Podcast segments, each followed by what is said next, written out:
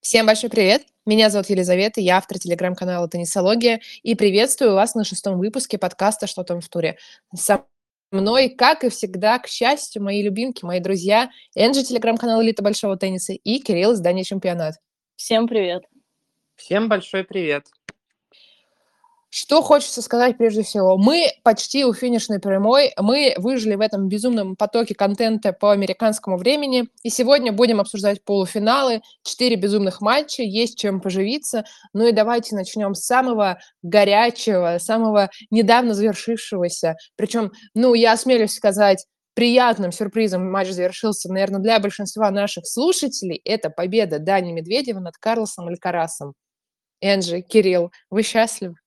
Ну, я, если честно, рад за Даню, потому что такого результата не мог ожидать никто. Ну вот скажите, кто мог ожидать, когда 26% давали аналитики в известной э, в, известном телеграм-канале в сообществе Optace. Поэтому о чем тут говорить? Все эксперты, все теннисные критики, они сводились к тому, что матч получится легкой прогулкой для испанца. Даня не навяжет никакой борьбы. Изнуряющий, изнуряющий четвертьфинал против Рублева, вот это пекло нью-йоркское, которое явно не способствовало нормальному восстановлению. Но да, ну и две победы в сезоне подряд. Да, от... вот, этот, вот этот момент, конечно, нельзя не упомянуть. Индиан Уэллс да. и, и буквально провальный матч. 6-3, 6-2. Да, 6-3-6-2, да. да и 6-3-6-3-6-3 в полуфинале Умблдона не вселяли уверенности никакой. Но победа в первом сете Медведева в матче ночном сегодняшнем, она явно вселила в Даню уверенность. Вот что хочется отметить по старту этого поединка. Даня не добегал до дропшотов, у него сбоила подача, 6 двойных за сет, явно не то, что он ожидал, но в конце все-таки сумел забрать на тайбрейке, и дальше как пошло-поехало. То есть вот очень важным моментом в этом матче была первая подача. Многие отмечали, это и комментатор, что если Даня будет подавать с первым мячом, тогда все будет окей, и навяжет борьбу, возможно, даже зацепится за победу. Вот эта проблема ушла потом, да, с, с двойными, стало попроще, и, как мы видим, результат налицо. Что вы хотите отметить? Ну, посмотрите, и дропшот он потом стал догонять, и не просто возвращать мяч на сторону Карлса, но и то ли дело пробивать а, винерами на вылет, либо просто очень неудобно возвращать. То есть он смог подноровиться и под этот прием Карлоса, который он использует, ну, наверное, как свой коронный. Я напомню, что мы не являемся экспертами, аналитиками, но при этом, да, у нас кажд... у каждого было свое мнение по поводу предикшенов на этот полуфинал. Я была уверена, что Карлос Алькарас легко победит, да, в принципе, если разделить Можно я добавлю? У нас у а. всех было такое мнение. Да, ну да, да. Мы же единодушие. Помните, мы же сказали 3-0 или 3-1. Да, мы, да. Вот. мы, мы и, и, и давайте отметим, это не потому, что у нас какое-то, упаси боже, плохое отношение к Дане, просто когда рацию перекрывает твои чувства и желания. Поэтому мы, естественно, хотели, чтобы он выиграл, но понимали, что, наверное, все-таки такого не будет. Но и если Но... взять, э, если взять мнение даже в целом русскоязычного комьюнити, вот если не говоришь, за кого ты будешь болеть, понятно, там 90% скажут, что мы за медиа. Но вот когда просишь их объективно что-то высказать, то они говорят, ну да, ну как бы, ну Алькарас, ну как бы да, не будет трудно, ну пожелаем ему победы. И а, кстати, именно... знаешь, мне еще можно быстренько добавить? Добавлю. Мне как-то Да. вот, ну, непонятно, почему все стесняются там говорить, например, а, о своих других предпочтениях, когда в матче играет российский теннисист или теннисистка. Ведь все-таки теннис это индивидуальный вид спорта, где ты выступаешь, ну, прежде всего за себя, потом за страну. И поэтому как-то вот все так тушуются. Даже вот мы сейчас, понимаешь, я даю превью, что нет, мы Даню, конечно, очень любим, но просто вот мы не, ну, думали, что Карлос будет. Зачем оправдываться? Мы оцениваем двух игроков объективно, и неважно, из Уганды, из Швейцарии или из России, Даня, правильно? Ну, а ты заметь, что ты это говоришь не, ну, не специально, то есть мы же не придумывали эти, эти фразы перед стартом Конечно. записи. Это как бы идет по инерции, вот это ощущение на подкорке, что как бы, ну, все-таки, ну, российский, да, игрок, как бы так ну, вот знаешь... обернулась класс, но ну, на деле это ну, потом да. уже, знаешь, Медведев побеждает, и все говорят, да читалось, это же Медведев, чемпион US Open, да вы что, как могли его списать? Ну, как бы, здравствуйте, а вы видели, что происходит тут на этом турнире, до этого турнира? Как бы? Вы смотрели теннис в этом сезоне? Да, да. Именно из-за этого победа стала неожиданной для меня вообще во всех смыслах. И то уж не знаю, какая там у Карлоса была стратегия, тактика, которая работала, да, у Индиан Уэллс на Умблдоне. Но Медведев эту тактику разбил в пух и прах. То, как он творил на корте, а, придумывал а, подача, да. В какой-то момент, наверное, в третьем сете а, началось уже то, что Алькарас просто ничего не мог сделать с его подачей и игрой на задней линии, потому что Медведев полностью перекрыл заднюю линию. И он просто начал кидать укороты, потому что он больше ничего не может придумать. Но, знаете, еще Карлос уже просто обреченно же так достаточно шел к скамейке и сидел ну, в абсолютном расфокусе, когда отдавая геймы там под, под ноль или максимум брал одно очко. И, честно говоря, видеть такого разобранного Карлоса, ну, это большое исключение из общих правил, потому что он всегда замотивированный на борьбу до последнего, но мне кажется, тут он уже понял, что этот финал останется без него потому что против такого Дани, который сам говорил, что нужно играть на 11 из 10, против Карлоса, ну, выдал все 12, а то и 13. Ну и При этом, Карлос, да, да. Вот, э, вот этот маленький нюанс, что после матча с Рублевым Медведев вышел к микрофону и сказал, я чувствую себя на 10 из 10. И угу. так сложилось такое ощущение, по крайней мере, лично у меня, что я и многие другие ему просто не поверили. Но когда он стоит в ледяном полотенце со льдом, уже просто цвета стены, и человек говорит, у меня 10 из 10, и ты такой, да, охотно верю, конечно, Но пожалуйста. ведь по факту 10 из 10. По факту, я говорю, даже выше.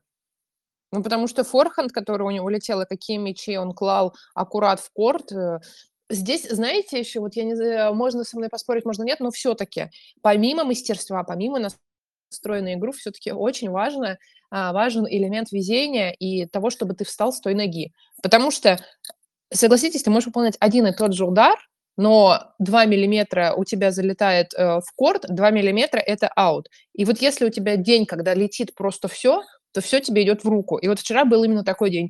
И самое важное еще вот щепотку вот этого волшебства, как бы, я не знаю, это наивно, да, и там вне любой аналитики не звучало, но вот щепотку волшебства, везения и удачи, да, э, да, не надо еще и на финал сохранить. Ну, о финале мы поговорим попозже. Вот что еще хочется отметить по ночному матчу, да, по последним, так сказать, событиям.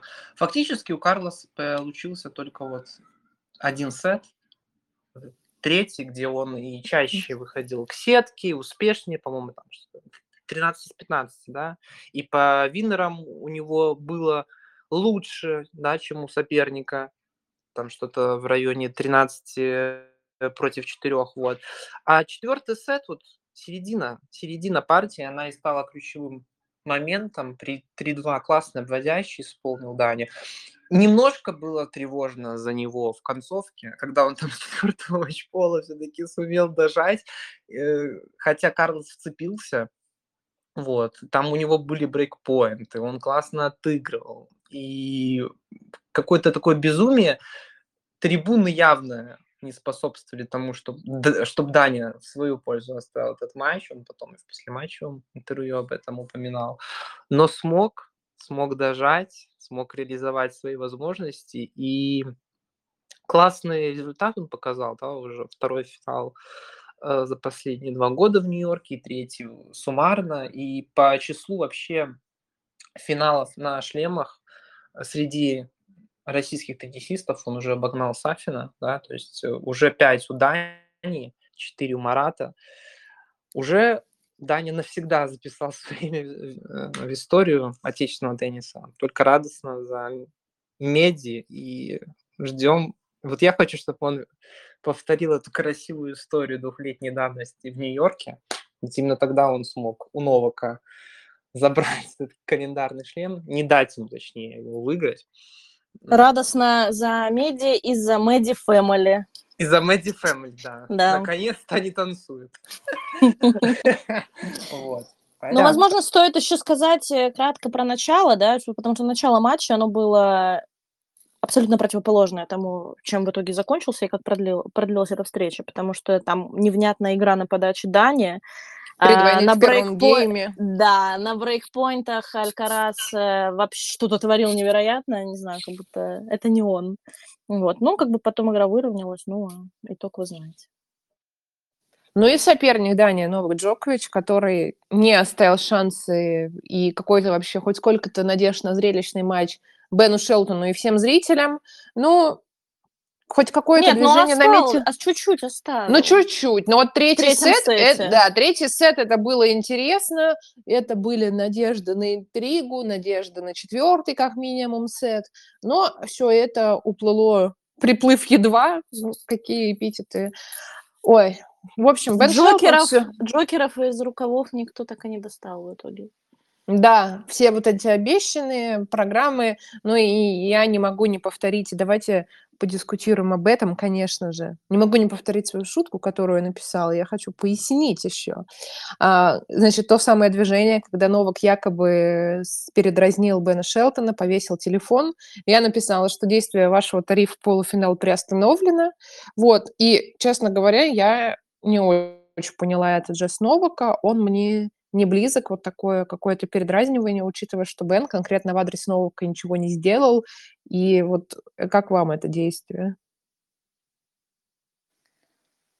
Я рассматриваю это действие с разных сторон. Вот э, сначала я обрадовалась, потому что это вот эта перчинка, которой давно да. всем не хватает. Я такая, о, классно, э, вот эти все телефоны, телефоны, потому что на протяжении полутора недель Э, Шелдон начал это делать после победы над Алькарасом. Не уверена, может быть, в матче до этого делал. На, над Алькарасом?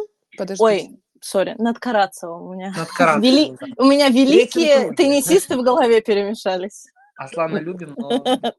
Да, одной брат. Ну вот.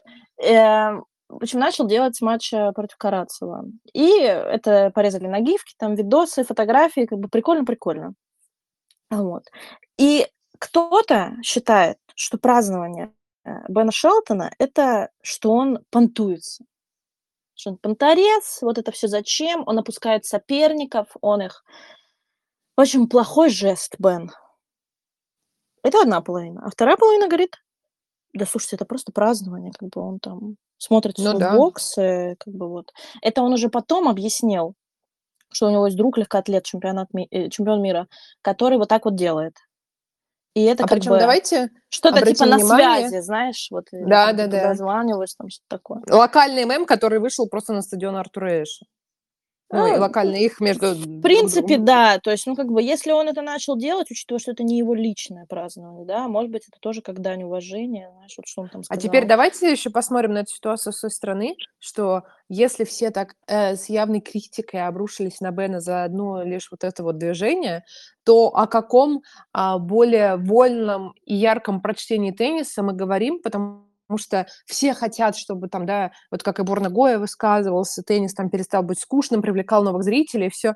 Но давайте посмотрим, насколько консервативна теннисная публика, и на словах, может быть, все хотят каких-то поползновений в сторону шоу, но тут Господи, он изобразил телефонную трубку, все, мы в шоке, ему нельзя, это просто наплевательство, неуважение к игрокам. Вот Я тоже, не да, думаю, что она консервативная, знаешь, э, вот э, если брать э, да, тем более на US Open, да, мы же не про Умблдон говорим. Нет, да, я публику, не про зрителей, я Нет, про... смотри, я про читателей. Про... Публика на ну. зрителей, про читателей, там вообще кто, кто как э, либо следит за теннисом, или высказывает свое мнение, или просто... Так получается, что у Джоковича тоже палка о двух концах. Пусть кто-то сказал, Джокович проявил неуважение, потому что он там его опустил, там он его потроллил, то есть это плохо. А вторая половина говорит: Да, Джокович просто пошутил, типа, просто он такой, типа, ничего там, а, серьезного не было. Знаешь, как посмотреть на ситуацию с двух сторон? То есть фактически получается так, что, а, и в движении Шелтона ничего такого нет, и в движении Джоковича тоже ничего такого нет. Просто на фоне этих эмоций Ну да. жест Джоковича выглядит ярче, как-то Да. эпатажнее. Понятно, он там что-то хихикает, э, смеется про то, что ему просто понравилось, но если взглянуть на матч в целом, то Джокович, он же бесится в хорошем этом смысле. Он бесится от зрителей, от поведения соперника, там, что ему мяч как-то не так кинули. Ну, в общем, заводится. И когда Бен Я... на протяжении всего матча встает вот в эти позы, а еще Джокович в третьем сете начал Джока смеша лупить, в сетку, да, в сетку, в сетку, да, в сетку. И там Шелтон стоит в такой позе супергероя, знаешь, как будто это он, типа, да, come on, come on. Ну, конечно, Джокович это видит, конечно, его это раздражает. Ну, вот Я бы вообще, знаете, решить. что отметил? Что мы как-то слишком много уделяем вообще, ну, не мы в частности втроем, а вообще теннисная общественность вот этому моменту, потому что, ну, это не то, что мы должны, в принципе, обсуждать. Как мне кажется, слишком вот как-то мы ушли. Э, а в итоге ну, матч закончился? Да. И вот все, именно... что помнят люди, это Вот это, да, то есть я вообще встречал такое, такое суждение, такое мнение, что Джокович э, вспомнил флешбот, вспомнил переметнулся на 11 лет назад, как он э, на, по-моему, на Kids Day э, Call Me Maybe, он что-то изображал или пел на а все, а все празднования Джоковича, да. не все, ладно, многие, запоминаются вот такими холодными, с какими-то жестами, особенно, например, я помню победу, по-моему, в, в том же Нью-Йорке над Роджером Федерером, казалось бы, да, и он тоже там что-то показывал, там это, ну, Несколько То есть раз. вот, да. Ну, давайте бы... к игре, потому что Кирилл да. сказал, мы ушли, и сам начал мы про ушли, Maybe 11-летней да. давности. Я бы по игре вот что отметил. Давай, в, давай. В первом сете вообще нич- ничего не получалось. У Бена там 15 ошибок, у Новака 4. И сам американец, он просто чувствовал, что во всех компонентах уступал.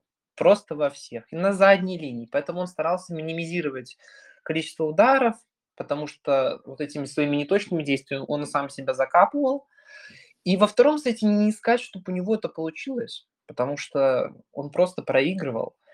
И форхенд не работал как главное оружие. И могучая подача. Новак справлялся со всеми. А у самого Новака, напомним, все было классно на первой. 9 из 11 он к середине второго сета, да, у него была подача.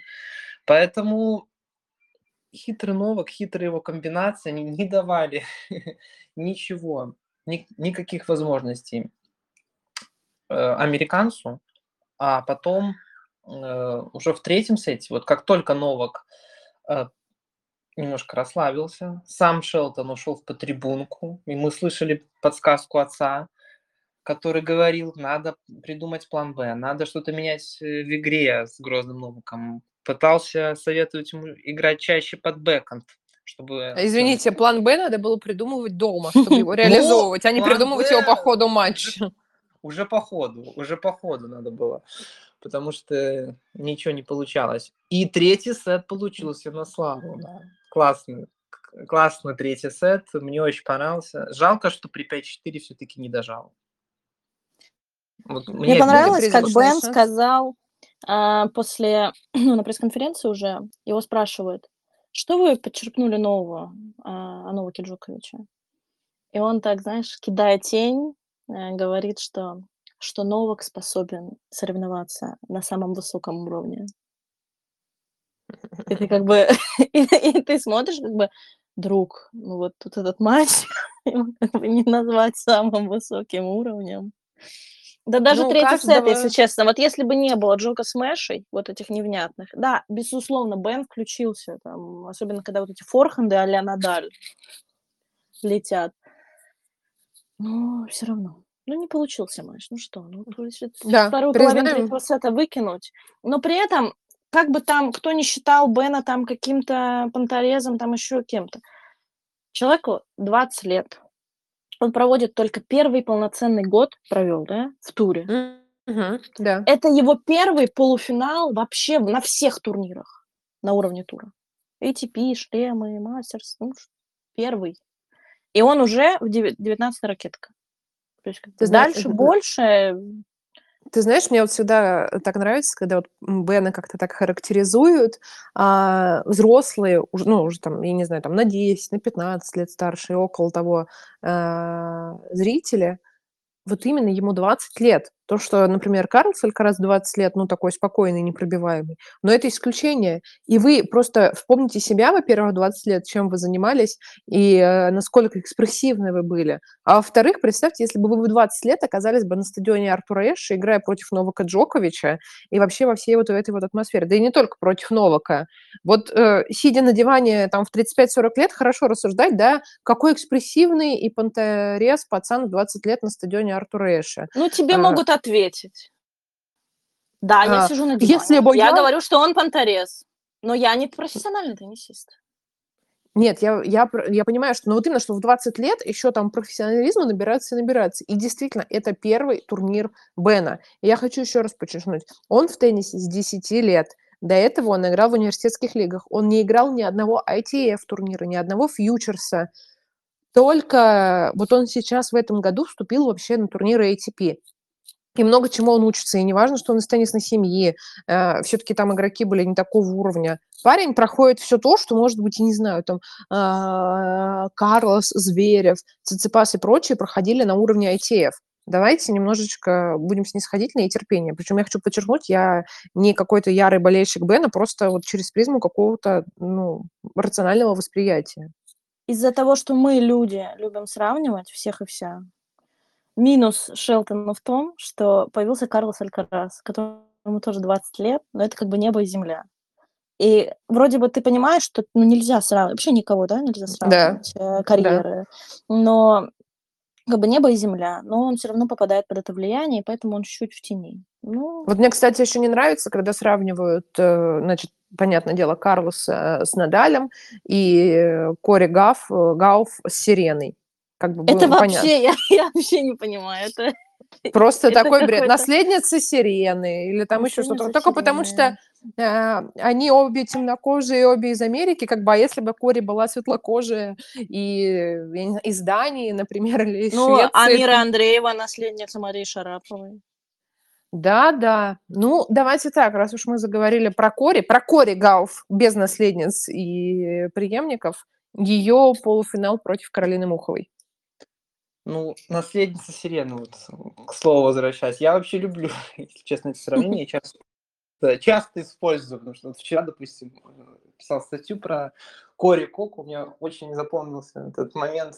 Уже, ну, досконально разобрался. Все-таки она Кори или Коко. Ну, чтобы вы знали, слушатели. Коко – это ее никнейм, прозвище, да, то есть э, оригинальное имя – это Кори. Просто отца звали Э, тоже Кори и тетя родная предложила называть свою племянницу Коко, чтобы не было вот этих непоняток. Э, что хочется сказать? Радостно за мою любимку, вторую после Арины.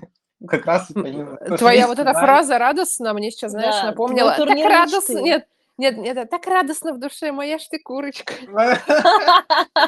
Вот, ну, что, дебютный финал, дебютный финал в Нью-Йорке. Да, такой путь прошла Ко, Кори, Коко, как вам удобнее, да? Э, ну, я бы, слушай, Напор... я бы звала ее Коко, потому что она ну, сама хочет, чтобы ее так да, называли. Ее никнейм да. превратился в полноценное имя, и поэтому, когда кто-то кого-то поправляет, а нет, ее не так зовут. Нет, ребята, ее, она хочет, чтобы ее звали Коко. Вот это. Я бы сказал, что уверенная победа над Муховой, и в двух партиях э, и вот она такие слова сказала интересные да, в конце. Мои слова на корте, дело еще не закончено. К чему отсылалась Коко?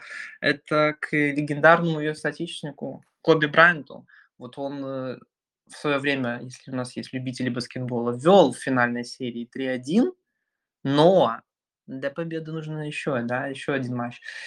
Поэтому она держит в голове, что финал, еще один матч, то есть еще не закончен этот путь, пока и нужно насладиться моментом, но вот еще, еще, еще, еще рывок, еще рывок, и нужно равняться на Коби, который обладает невероятной психологией, и вот эта невероятная психология, она и поможет Коко в финальном матче. Ну, а сам матч тебе как? Я хайлайты только смотрел. Ну, из того, что я смотрел, мне понравилось. То есть, как действовало. Был атакующий стиль, была, была хорошая подача, были хороший резанный удар в исполнении Гауф. Мухова ожидаемо провалилась, поэтому я не ожидал здесь какой-то напряженной борьбы, я об этом говорил и в нашем предыдущем выпуске, поэтому, в принципе, все, все, что я ожидал, то и случилось. Что вы хотите добавить? Все случилось то, что я не ожидала. Я рассчитывала на то, что, да, это будет какая-нибудь э, трехсетовая битва, Мухова навяжет борьбу, и причем она вышла с таким настроем, что ее на интервью перед тем, как выходить на корт, спросили, а вот у вас там вот недавно финал в Цинциннати был довольно-таки болезненное поражение, и она решила просто ответить словами Надаля, вот это вот happened, happened, да? что случилось, это in Rome и так далее. Вот, но к моему сожалению, матч в полуфинале US Open получился абсолютной копиркой Цинциннати. Вот за исключением небольших отрезков, ударов со стороны Каролины или в конце, когда она отыгрывала матчболы. Абсолютная копирка. Ни одна девушка не показала какого-то высокого тенниса. Просто в большинстве случаев на важных мячах э, Каролин была хуже. И только включилась, так же, как в Цинциннати, через полтора сета. Тут то же самое включилась, начала бороться. Да, у них там был, э, если мне не, не изменяет память, розыгрыш из 40 ударов, потом там невероятные обводящие, но все равно этого до общего уровня игры не хватило. И оглядываясь перед финалом, э, Гауф, вот смотришь на матч с Муховой, смотришь на матч со Стапенко и понимаешь, что как бы силы у американки на исходе, либо она сама, как в стиле Новака Джоковича, не играет на, на пределе своих возможностей. Поэтому э, это вызывает у меня опасения по поводу предстоящего финала. Так, ну что, предлагаю двигаться дальше. Соперницу у Коко Грозная в ближайшем финале уже сегодня в 23 часа по Москве. Коко будет сражаться с Ариной Соболенко, которая, мягко говоря, меня удивила получив баранку в первом сете, я ожидал, если честно. Ну, не легкой прогулки, но такой с, средней победы в, в плане счета, да, что ну, максимум там 6 геймов зацепит э, Кис, и уже будет хорошо. А тут э, в первом сете просто разгром, у Арины ничего не получалось. И то, что мы увидели, уже просто разлетевшееся видео в соцсетях о том, как э, Арина психовала, не будем цитировать нецензурную речь, как она подошла к боксу, кинула ракетку, получила предупреждение, да, русский мат судьи прекрасно понимают. И само... А, кстати, знаешь, они понимают, но неправильно интерпретируют. Ну, потому что... Да, нет, и я, я имею в виду, что там у Арины слова были обращены к себе, а одно на букву «С», Господи, да, к себе и к классе, ситуации. К себе и к ситуации. Это не было, да, оскорблением в сторону Мэдисона. Мы сейчас все поняли, все воспроизвели в голове, и иногда ты просто высказываешься, ну, вот как бы воздух абстрактно, а не то, что, ах, она такая «С», делает и знаешь, такое... если в случае с судьями, вот вот важный момент, который меня просто выбесил, когда закончился матч Соболенко. Если судьи дают предупреждение за мат, потому что как бы мат нельзя говорить, Мгм. это окей. Без разницы, к кому он обращен, но нельзя. То потом э, иностранцы в соцсетях, кто-то специально, не буду называть даже кто, кто-то нет, Да, да. переводит это так, как будто эти слова обращаются к Мэдисон. Вот, и вот сразу пролилось, это. что это за первая ракетка мира, как она себя ведет, вот он ее настоящее лицо. Вот очень, очень, очень не понравились эти комментарии, вот как оскорбляли Арину, что вообще Вот не, именно к этим нельзя. словам, даже да. если можно при, э, как бы пристать э, к фразе «раз в год и палка стреляет», казалось бы, ну, понятно, да, о чем мы-то говорим, да, что, что соперница начала убивать все мечи, да, а до этого, угу. типа, такого не было. Ну, она не первая, кто так говорит на эмоциях, да, вот эта вот фраза «никогда такого не было, и вот опять». ну, у Арины, я не хочу уходить, сейчас, можно я быстро добавлю, да. я не хочу уходить в эти дебри, но у Арины в основном те, кто разгоняли вот эти вот ее неправильную интерпретацию ее слов, это еще все строилось на национальном признаке. Давайте это тоже признаем. Отчасти, ну, да. Отчасти, да, и это тоже стоит отметить. Но вообще, когда мы говорим об Арине как о спортсменке, мы о ее эмоциональном становлении. Ведь все исходит э, с, с детства, с малых времен. И вот даже по моим собственным наблюдениям, когда еще 6 лет назад Арина была не окрепшим игроком в туре, то есть это юная звездочка, которая зажглась, наверное, благодаря выступлениям на Fed Cup, легендарно, да, когда белорусские проиграли американкам в финале. И тогда Арина действительно не, с, не могла работать в плане в психологическом плане на том уровне, на котором она сейчас, да, будучи топом, будучи уже первой ракеткой мира, которая уже провела работу с психологами полноценную, полноправную. Тогда она была еще ребенком, и вот этот момент, который съедал ее и, и мешал ей, да. Сейчас она что сказала, что мы договорились в боксе, что если я чувствую, что мне нужно выплеснуть эмоции, я их буду выплескивать. Я считаю, что это правильно. То есть нечего в себе держать их. Зачем? И сама она сказала, что я просто съем себя, если я не буду их выплескивать. Но она не специально это делает. Ни, ни в коем случае там, не хочет оскорбить на свою команду, чтобы там никто не, неправильно интерпретировал этот момент. Вот. Сам сама команда, сам Антон Дубров и спарринг партнеры, они знают, что это не специально, это, что есть... Это их договоренность. И если да, двум и... сторонам в отношениях хорошо, это не, не надо почему? приходить в третьей да. стороне и осуждать это со своей колокольни. Знаете, это как, как в случае с Аленой, да? Вот мы не знаем, да. есть ли у них договоренность, но тут мы, например, знаем, да, потому что тот же самый тренер напрямую сказал, что да. мы договорились, чтобы нас матюкали. Вот, это как бы это то же самое. Это так делается всегда, везде, на всех языках мира. Понимаем мы их или нет э, от теннисистов, которые говорят на корте. Что... Вот. Да, Я а бы мы... к матчу вернулась. Да, да вот давайте к матчу уже. Мэтисон вела всю игру фактически уверенно, да, то есть отлично. Первый сет, второй сет 5-3 э, подавала, было 15-0, но не смогла, не смогла завершить матч при 5-4 в свою пользу, да, когда она подавала. Потом буквально надломилась психологически, мне кажется. И там были проблемы, с, по-моему, с бедром или с чем, да, когда она взяла после второго сета паузу. И в третьем сете, на удивление, она тоже вела, но супер тайбрейк откровенно провалила. То есть пушечные приемы от Арины. И она наконец-то сумела пройти вот этот вот большой-большой-большой путь и на решающих стадиях, на решающем супер тайбрейке. Потому что у меня вот сразу в голове заседает этот супер тайбрейк против Канепи. Вот, легендарный, наверное. Когда да. Арина в пух и прах просто проиграла. И вот тут при 6-3, э, да, был счет, 7-3, Арина вскинула победу на руки, подумала, что уже все, матч завершен. Она уже, э, уже все фотографы начинают брать в объектив Арину, а оказывается, что матч-то она еще не выиграна. Что Арина в моменте, Арина вот в этом вот экстазе даже не поняла, что она уже, она еще не выиграла. Но стоит дать должное, что она не выключилась в итоге. И вот э, оставшийся розыгрыш, по-моему, там только один или два она проиграла в итоге. Так что... Ну, Мэдисон э, называют э, таким не очень приятным словом в теннисном комьюнити как чокерша. И как бы понятно почему. На протяжении всей карьеры у Мэдисон было несколько вообще матчей, которые она проводит на высшем уровне, даже взять матч Соболенко.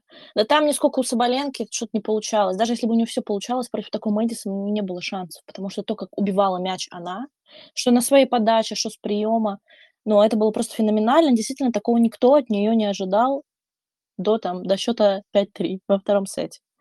Вот. И финал US Open 17 года тоже позорно был слит, и очень много вот таких обидных действительно поражений. И, по-моему, после финала US Open 17 года она два года отходила от него. И тяжело было видеть ее в слезах на пресс-конференции, которая продолжалась всего две минуты. Я надеюсь, что она оправится. А здесь, кстати, знаешь, поражения. тоже интересный момент.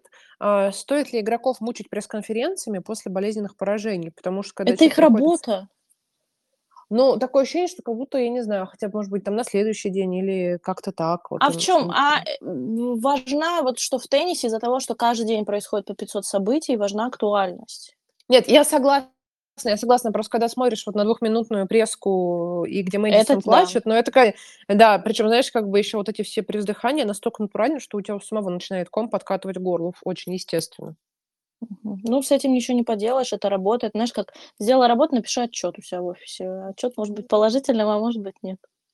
Да, может быть, через боль и слезы. Ну, говоря о финале, давайте, Блиц. Блиц. Блиц-опрос. А, да, Гауф или Соболенко?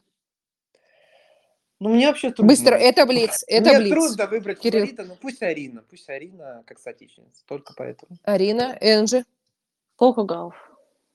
Арина. Это я за себя. А, и... Два Да, один. Два один. у нас, да, да? 2-1. Да, Мы, 2-1. мы ее обыграли в этот раз. Ну, Арина, давай, не подведи теперь. У меня Ну, есть еще. Коко Гауф, которая обыграет Мисс всех вас, если что. Мисс, Гаф или... Мисс Гоф или мисс Гаф, а потом. Да. Ну, что? и Новак или. Ну, я думаю, тут мы все... Не знаю, но у меня... Даниил Медведев. Я за- 3-0. 3-0 3-0 задание. Вот, такими у нас Почему получились 2-1? обсуж- Нет, Я да. Я ж Новак За сказал. Новака. А, ты за Новака, Ты- извини. ты- Предатель. При- Ну, я. Хорошо. Ладно. Мне кажется, что Новак не упустит, не упустит шанс. Так и запишем.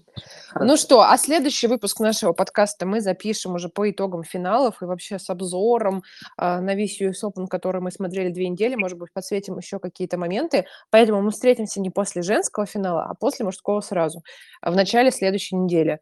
Я надеюсь, то, что вам а, понравился этот выпуск, что ваши фавориты вышли в финальной стадии. Ну и давайте держать кулачки каждый за своего будущего чемпиона. Надеюсь, что по итогам турнира все мы останемся довольны.